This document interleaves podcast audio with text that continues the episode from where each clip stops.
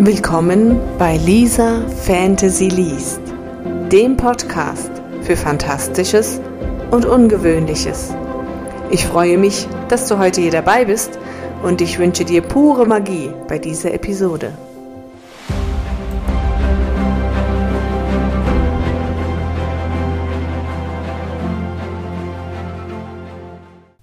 Hallo und willkommen zur dritten Fragerunde. Heute beantworte ich euch die Frage, woher bekommst du deine Inspiration? Nun, zum einen habe ich eine sehr lebhafte Fantasie. Das heißt, in alltäglichen Dingen geht da schon auch mal die Fantasie mit mir durch und ich überlege mir, was würde passieren. Und das ist eigentlich auch so meine Hauptfrage, durch die meine Geschichten entstehen. Ich frage mich, was wäre, wenn? Die aktuelle Geschichte, aus denen ich euch auch immer wieder Kurzgeschichten vorlese, basiert auf der Frage, was wäre, wenn das Ende des Maya-Kalenders 2012 wirklich das Ende der Welt gewesen wäre.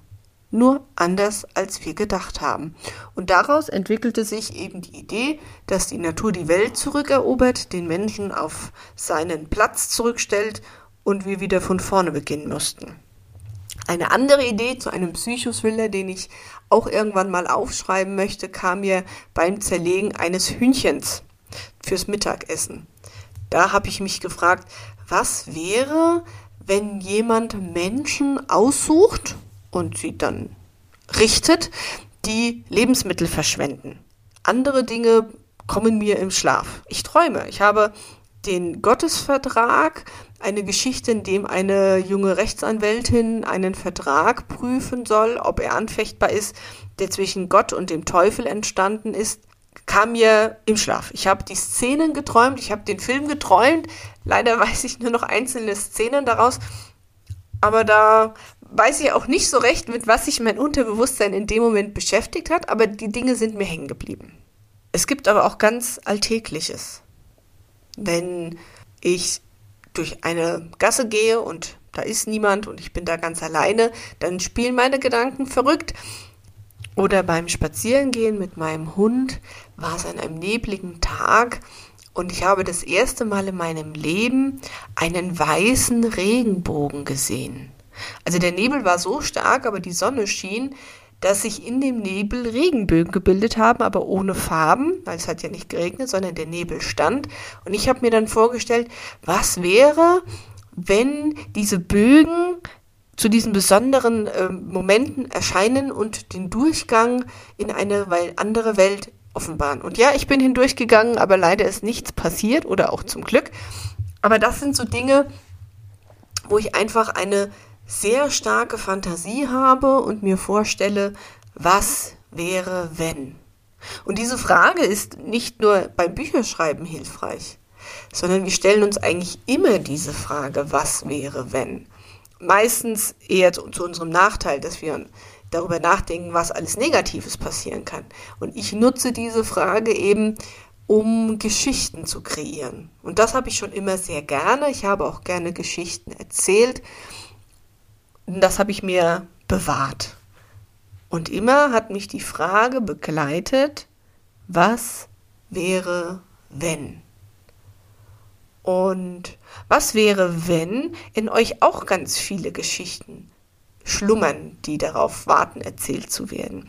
Was wäre, wenn das, was euch Spaß macht, dass ihr vielleicht nur nebenbei macht, dass eher so ein Hobby ist, eine Begabung ist, die richtig gefördert werden könnte. Wie ihr seht, diese Frage, was wäre wenn, die arbeitet in mir und zwar immer und immer stärker, denn damit erweitere ich meinen Horizont und ich biete meinem Geist Raum für Möglichkeiten. Und dadurch, dass ich Fantastik schreibe, schränke ich mich auch nicht auf den schmalen Grad der Realität ein. Ich lasse meinen Geist träumen und treiben und beobachte, was geschieht. Und dadurch entstehen ganz viele unterschiedliche Geschichten. Nicht jede wird ein Buch und nicht jede bleibt mir im Kopf oder schreibe sie mir auf. Aber ich erlaube mir, ganz viel zu Tag träumen, wann immer das möglich ist. also nicht beim Autofahren oder auch nicht beim Arbeiten oder nur ein bisschen bei den Sachen, aber ich erlaube mir zu träumen. Und dadurch, dass ich mir das erlaube, entstehen Geschichten und die, die so richtig penetrant in meinem Kopf bleiben, und das sind im Moment noch 15 weitere Grundgerüste, die aufgeschrieben werden wollen, die einfach nicht aus meinem Kopf weichen, so entstehen die Geschichten, die ich dann irgendwann aufschreibe und die ich so nach und nach zum digitalen Papier bringe. Das heißt, ihr habt natürlich noch jede Menge, auf das ihr euch freuen könnt, denn es warten noch einige Geschichten, alle aus dem Bereich Fantasy, aber in anderen Ausprägungen, die von mir erzählt werden.